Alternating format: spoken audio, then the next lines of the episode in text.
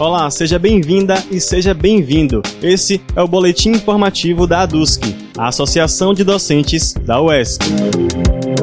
A gente começa falando sobre uma iniciativa de solidariedade. As entidades representativas da UESC, como a ADUSC, a AFUSC e o DCE, junto à Pró-Reitoria de Extensão, criaram a campanha UESC Solidária, o objetivo é arrecadar doações para as famílias do Salobrinho e da Vila Cachoeira, comunidades onde a economia depende do fluxo de pessoas na universidade. São os comerciantes dos restaurantes, dos mercados, das lanchonetes, dos bares, dos vendedores ambulantes e várias outras atividades.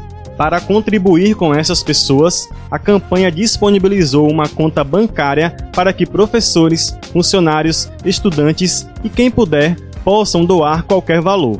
Em parceria com a Associação de Moradores do Salobrinho, as famílias em situação de vulnerabilidade vão ser identificadas e vão receber essa ajuda. Saiba como contribuir na página da campanha, arroba Solidária, no Facebook ou no Instagram. Apesar da suspensão das atividades, a Universidade Estadual de Santa Cruz tem atuado para combater o coronavírus. Primeiro, você viu aqui nas redes da ADUSC que pesquisadores da UESC e da UESB estão testando moléculas contra a Covid-19. Além disso, a universidade e o CEPED também estão produzindo em impressora 3D máscaras de proteção para os profissionais de saúde dos hospitais de Itabuna e de Ilhéus. Agora, a UESC também faz parte do grupo de monitoramento da propagação do coronavírus no estado da Bahia. O projeto funciona por meio de uma plataforma online que informa o número atualizado de casos da doença, o contato dos hospitais de referência e as previsões do avanço da pandemia nos próximos dias, cidade por cidade. Enquanto isso, a atenção às ações do governo não pode parar. Bolsonaro segue menosprezando a importância do distanciamento social e lança medida atrás de medida que ataca os trabalhadores. As reações dos movimentos populares impediram a aprovação das emendas da PEC 10 que iriam reduzir os salários dos servidores públicos.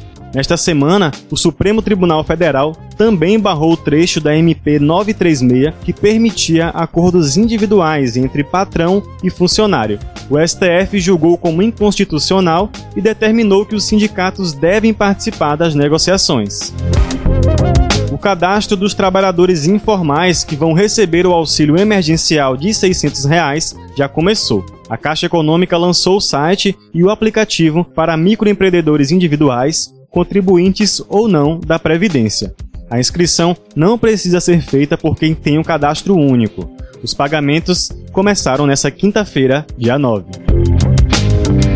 Muitas das ferramentas para combater o coronavírus estão nas mãos do poder público. Porém, o interesse de quem governa tem ficado bem evidente nas últimas semanas. Bolsonaro e seus ministros são extremamente velozes para encontrar soluções que favorecem os bancos e os grandes empresários.